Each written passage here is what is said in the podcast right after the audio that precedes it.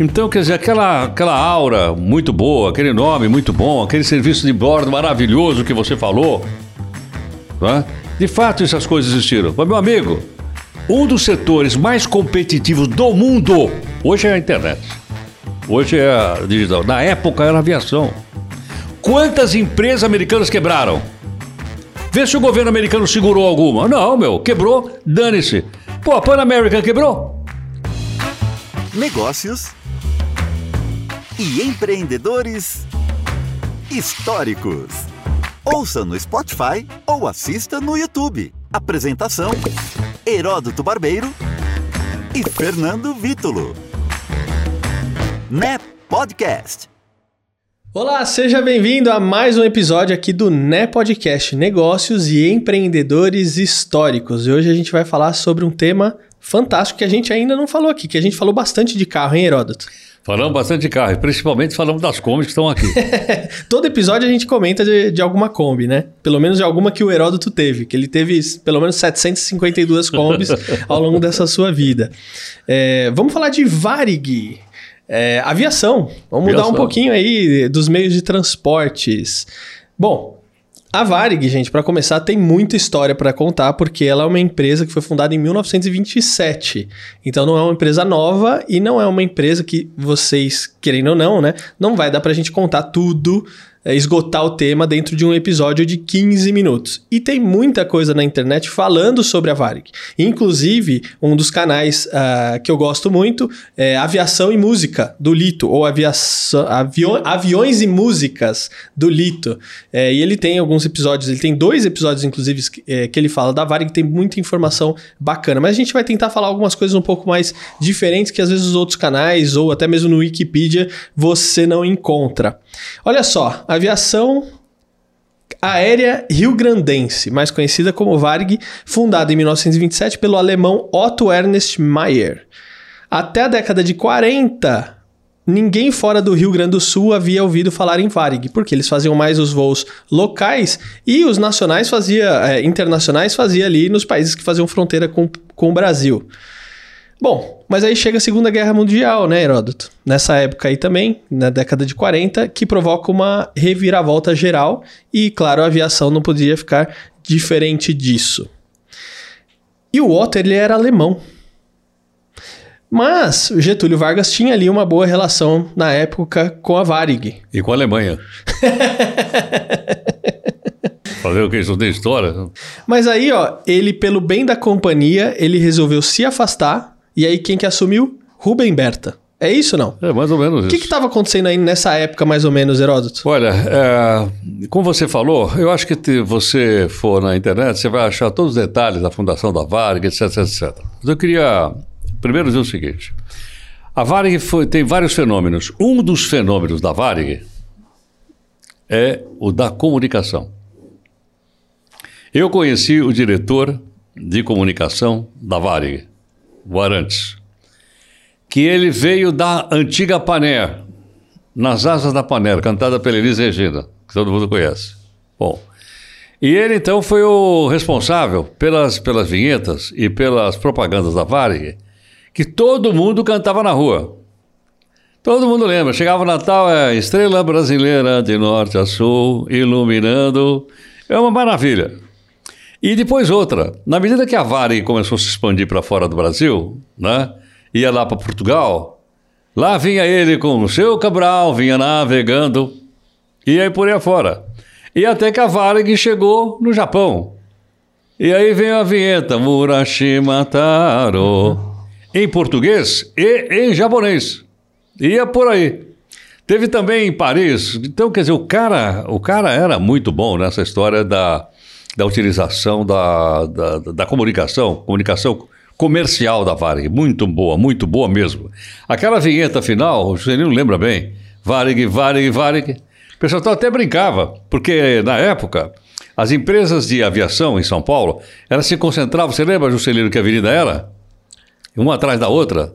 Na Avenida São Luís. Avenida São Luís. Lembra?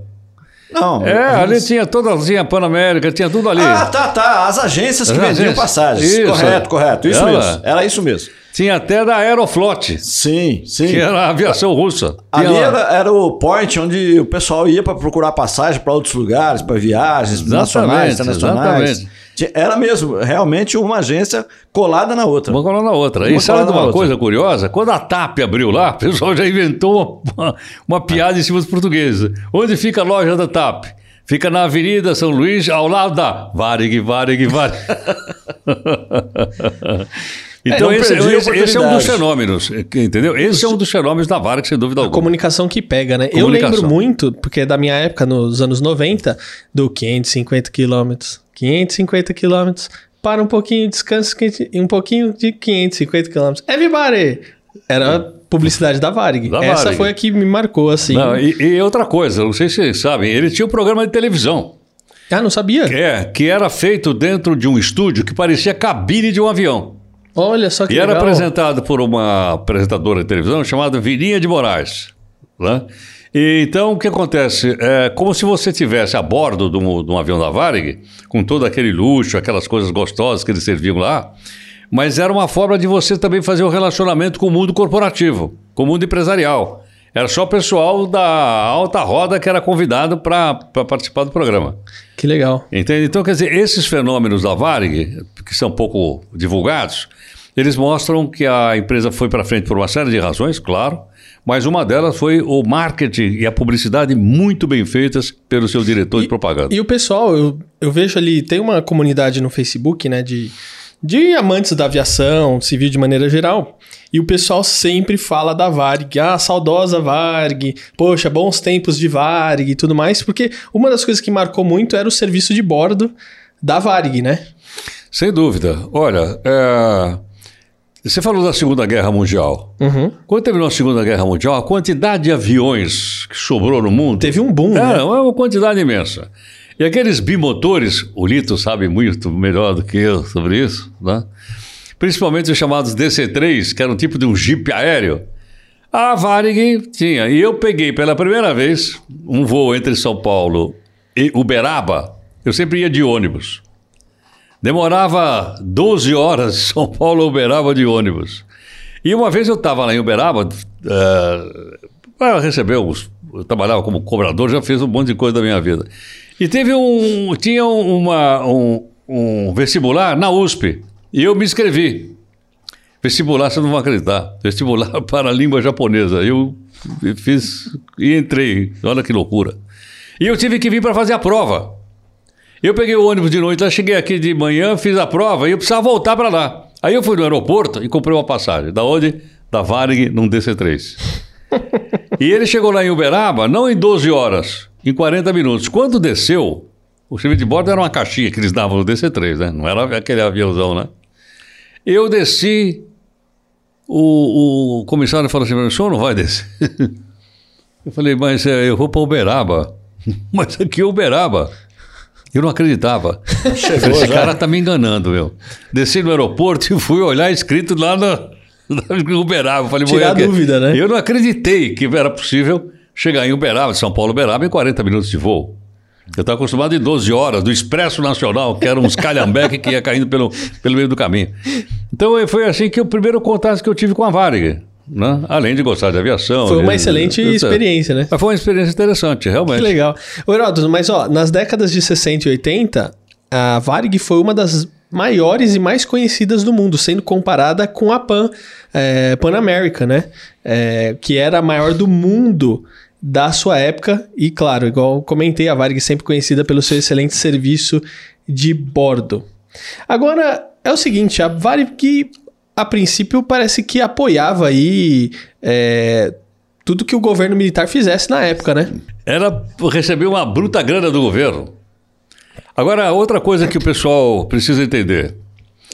Todos os países do mundo queria ter, as- queria- queriam ter a sua própria companhia aérea para carregar sua bandeira. Era a época da Guerra Fria, era a época de um nacionalismo violento. Então, quando você falava Pan American, meu amigo, você via a bandeira dos Estados Unidos. Mexer com a Pan América era xingar a mãe do tio Sam. Era coisa braba. Mas aí os alemães tinham também, pós-guerra, a sua, a sua bandeira, que era a Lufthansa. Falava Lufthansa, lembra? A Alitalia. E o Brasil não tinha, pô. O Brasil tinha a Panair, que é um nome, que aliás é uma empresa que veio da Pan American, daí o nome Panair. Era uma subsidiária da Pan American. E não tinha nada de Brasil, Brasil. Então foi aí que os governos militares, inclusive, investiram uma grana preta na Varig para ela levar a bandeira brasileira, vê a música, bandeira brasileira, né, para o mundo afora. Então, por isso, houve uma grana muito grande. Então, esses são alguns aspectos pouco conhecidos. Outro é o seguinte. Vamos falar dos aspectos empresariais? Vamos. Ela era uma empresa privada. Até quem você citou, Rubem? Rubem Berta. Rubem Berta. O que, que eles transformaram a Varig? Em uma fundação. Meu amigo, Fundação Rubem Berta. fundação não é bem uma empresa comercial. Fundação de pesquisa, fundação de, de escola, Social. social, porque fundação você pressupõe o seguinte: você pressupõe que aquilo não tem finalidade Lucrativa. lucrativa. Uhum. O que der vai para os, os caras que fazem parte da fundação. Aí você não paga imposto. Não é legal não pagar imposto? Então veja o caminho que a Varig foi. Ao invés dela disputar pau a pau com as outras no ramo comercial, ela se escondeu atrás de uma fundação. Estou falando isso, eu sei que o pessoal pode ficar até um pouco magoado, mas não vai aqui nenhuma intenção. Escondeu atrás de uma, de uma fundação. E aí se perdeu. Aí se perdeu. Por quê? Quem é o dono? Não sei. Quem são os acionistas? Teoricamente são os empregados, mas quem é que cuida? Aí a coisa começou a ir mal. Ela foi mal por falta de administração. Exatamente. Ela foi muito mal. Eu até conheci um dos administradores da Varig, que eu até me surpreendi quando ele foi colocado. Ele ficou pouco tempo, ficou um ano, um ano e meio. Osiris Silva. O grande Osiris Silva, fundador da Embraer. Um dia nós vamos falar da Embraer. Vamos. Então, quer dizer, por quê? Porque ninguém segurava. E aí as dívidas foram crescendo de uma maneira inacreditável, descontroladamente. Então, quer dizer, aquela, aquela aura muito boa, aquele nome muito bom, aquele serviço de bordo maravilhoso que você falou, né? de fato essas coisas existiram. Mas, meu amigo, um dos setores mais competitivos do mundo hoje é a internet. Hoje é a digital. Na época era a aviação. Quantas empresas americanas quebraram? Vê se o governo americano segurou alguma. Não, meu, quebrou, dane-se. Pô, a Pan American quebrou. Eu voei numa empresa chamada Braniff International, que era a segunda maior empresa dos Estados Unidos. Voava para o mundo inteiro. Ela quebrou. Ela quebrou, dane-se, meu amigo. Agora, recentemente, quebrou a Alitalia mais uma vez. E o governo italiano disse que não vai botar mais grana lá, não. Chega, né? Veja, então, então perdeu aquele negócio de dizer, ah, o nome é Itália, Avanti Itália, Avanti Garibaldi. Acabou. Quantas vezes a TAP, que era estatal portuguesa, quebrou? Várias. Eu me lembro, inclusive, do cara que dirigiu, era um brasileiro, dirigiu a TAP. Porque é um setor extremamente competitivo. Ali é o seguinte, duas coisas importantes. Uma, se você tiver qualquer problema na sua linha aérea o cara perder a confiança, um dia nós vamos falar da VASP, babau. Segundo, quem fabrica avião não pode errar o modelo. Se errar, quebra. Um dia nós vamos falar da TAM, olha quanta... E a Varig também investiu num dos aviões que gastava muito. Então, um dia nós vamos falar da TAM, que é aconteceu com o Fokker. Não lembro qual é o modelo, mas o Lito fala muito disso. De um modelo ali específico que a Varig investiu, que gastava muito e todas as companhias sabiam que gastava demais e a Varig foi lá e investiu nesse avião. Não, tudo bem. Eh, Tudo bem, mas eu digo isso é uma questão circunstancial. A questão estrutural é outra. Estrutural é o seguinte: como é que essa empresa foi dirigida? Tá certo? Não foi, né? É, ela teve direção, mas a direção. A questão é quem é o pai da criança? Então, aí era uma confusão enorme confusão de diretoria, confusão de eleição interna. Percebe ou não? E o governo militar, principalmente o governo militar, colocou muita grana. Chegou um ponto que os caras disseram: pera, eu não vou pôr dinheiro aí não. Aí ela quebrou. É. E Aliás, um- o, o hub da Varig não era Porto Alegre, hein? Rio de Janeiro. Rio de Janeiro. E, e teve um dos problemas aí que dificultou também para Varig foi essa mudança. Porque eles mudaram de Porto Alegre para o Rio de Janeiro, até mesmo pelo apoio é, ao governo militar na época. E eles, a Varig investiu muito dinheiro no Galeão. Então colocou toda a su- sua estrutura lá. Apesar de que São Paulo sempre tinha maior população e maior movimentação. Só que eles não contavam com o quê? A construção do aeroporto de Guarulhos Que é depois. Que é depois. Aí depois. eles, puxa, e agora? Então, o, o Point virou o aeroporto de Guarulhos, internacionalmente. Aí a Varig começou a falar assim: depois de quatro anos de Guarulhos, que eles começaram a fazer o primeiro. Fizeram o primeiro voo São Paulo e Nova York direto. Quatro anos depois, é muito tempo. Hoje, Não dá. quatro anos é a eternidade. Não, não quebra. hoje, no mundo quebra. de hoje. A competição é muito grande. A competição no setor aéreo é muito grande. A oferta de passagens aéreas é muito grande. É, Entendeu? Você precisa ter muita grana para segurar, senão você não segura. Agora, com má administração, foi o que aconteceu com a Vale, infelizmente. Agora, ela deixou bons exemplos, deixou boas memórias, é, ah, entendeu? Coisas extraordinárias. Ela foi a primeira empresa a trazer um avião a jato para o Brasil, né? Era o Caravelle, fabricado na, na França, né? que pousava no aeroporto de Congonhas. Um bruto avião daquele pousava em Congonhas. Ah, enfim, eles foram pioneiros Não, em muitas coisas. Tudo que a gente está comentando aqui foram coisas que aconteceram e não traz nenhum demérito para aquilo que Não, eles cons- claro, claro. conseguiram conquistar, Claro, né? nós Que- não estamos julgando Exatamente, aqui a nós exatamente. estamos apenas Tá contando o que aconteceu. O que aconteceu, exatamente. E nem a fusão, né, que eles tiveram com a Cruzeiro nos anos 80 não. Não, foi mais outro problema, porque é a Cruzeiro estava endividada endividada até o pescoço. E depois ainda, já que você tocou nesse assunto, eles criaram uma tal de Rio Sul. Isso. Também eh, era uma, era uma, uma, uma ponta da Varig para a aviação regional. A Varig ficou com as linhas de longa distância e essa Rio Sul de pequena, de pequena, mas também mal administrado. Estava tudo mal administrado, por isso quebrou. Que loucura. que loucura. E olha só, com a saída do governo militar, é, a Varig já não tinha tanto um domínio tão forte ali em cima do DAC.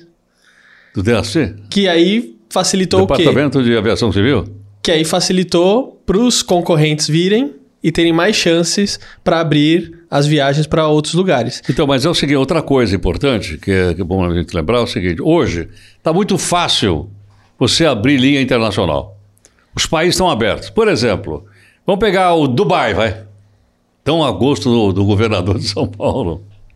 O Dubai. Pô, a Emirates tem voo para o Brasil. O Brasil não tem nenhuma empresa aérea brasileira que vai para o pro, pro, pro Dubai. E nem por isso você vai impedir que a empresa deles venha para cá. Na época não, na época era pau a pau, meu. Eu só deixo você vir para cá se você deixar eu ir aí. Era trocado, as rotas internacionais eram pau a pau. Hoje não. Hoje, com o avanço da tecnologia, a comunicação, novos aviões e a Diferente, economia está né? globalizada, meu amigo. Hoje eu pego um avião, por exemplo, em São Paulo, estou falando de Emirates. Eu pego um, um avião, aquele A380, sabe qual é? Aquele grandão e tal, né? Tudo chique, vou, mas vou, vou lá na econômica. certo ou não? E vou para Buenos Aires. Vou de Emirates a Buenos Aires. Não preciso pegar exatamente a TAM, a Latam, para ir para Buenos Aires. Posso ter Emirates. Antes não podia. Antes não podia, não. Você não podia pegar passageiro no Brasil. Só ponto a ponto. Aliás, a passagem chamava ponto a ponto. Percebe? Agora, você vai dizer, não, mas era legal, a loja da Varig era bacana, é verdade. Eu conheci várias no exterior, né? principalmente Portugal.